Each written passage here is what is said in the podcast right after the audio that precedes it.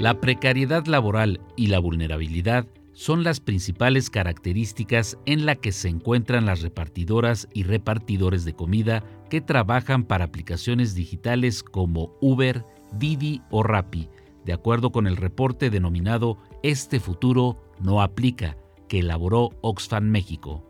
La organización civil entrevistó a repartidoras y repartidores y realizaron mil encuestas para conocer las condiciones laborales de este sector de la población, que ganan 2.085 pesos por semana contemplando sus gastos de trabajo.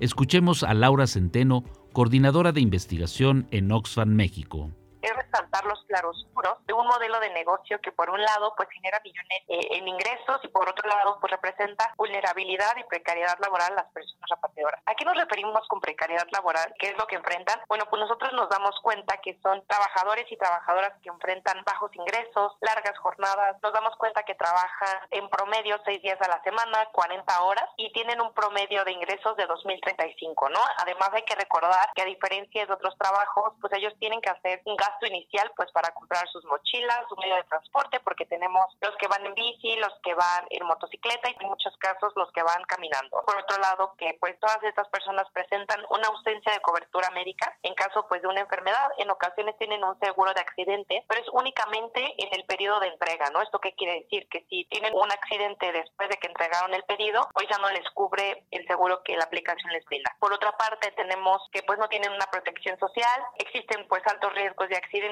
y también pues incertidumbre de cómo operan las aplicaciones. Tomando como referencia la línea de pobreza por ingresos mensual para agosto de 2021 de Coneval, si la única fuente de ingreso de los repartidores y las repartidoras proviniera de este trabajo, el 55% de las personas encuestadas para el reporte de Oxfam México no contaría con los ingresos suficientes para satisfacer las necesidades básicas de ellas y sus dependientes. Existe un alto porcentaje de personas repartidoras que nos dicen que esta es su única fuente de ingresos, es que tienen un sueldo promedio de 2.085, pero también existen personas repartidoras que no llegan a este promedio, ¿no? Entonces, esto nos deja 55 ciento de las personas repartidoras que no podrían satisfacer las necesidades básicas, ¿no? Es decir, que se encuentran por debajo de la línea de pobreza, ¿no? Y también otro dato importante es que nos han comentado, en algunas ocasiones podemos ver que muchas de las motivaciones o los incentivos para entrar a este tipo de, empleos es pues buscar un ingreso adicional o la flexibilidad de horarios, ¿no? Sin embargo, nosotras con la encuesta nos damos cuenta que el 37% de las personas repartidoras mencionaron el desempleo como su principal motivación para entrar a este trabajo.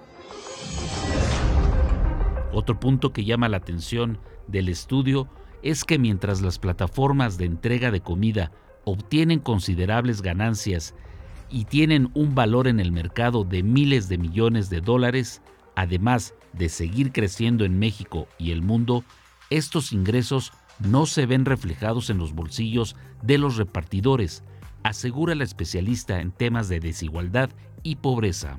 Tipo de modelo de negocio este sector pues es prácticamente nuevo. ¿no? Tenemos que en 2015 llega la primera aplicación que es Corner Shop a, a México tenemos como una oportunidad ahorita pues de generar cambios y hay que regular otros otros sectores pero creo que también es importante poner el foco aquí sobre todo cuando muchas personas han decidido o han tenido que emplearse pues por todo este efecto que tuvimos a raíz de la crisis sanitaria y económica no que es algo que quizá no nos esperábamos nos damos cuenta que miles de personas en México perdieron su empleo y que este ha sido uno de los empleos que pues que llegaron entonces creo que eso es importante nos damos cuenta que por un lado es un sector que ha sido muchísimo multiplicado sus ingresos, que tienen ingresos no solamente en México, ¿no? en otros países y en otras regiones. Sin embargo, pues estos ingresos no se han visto reflejados en los bolsillos de los repartidores.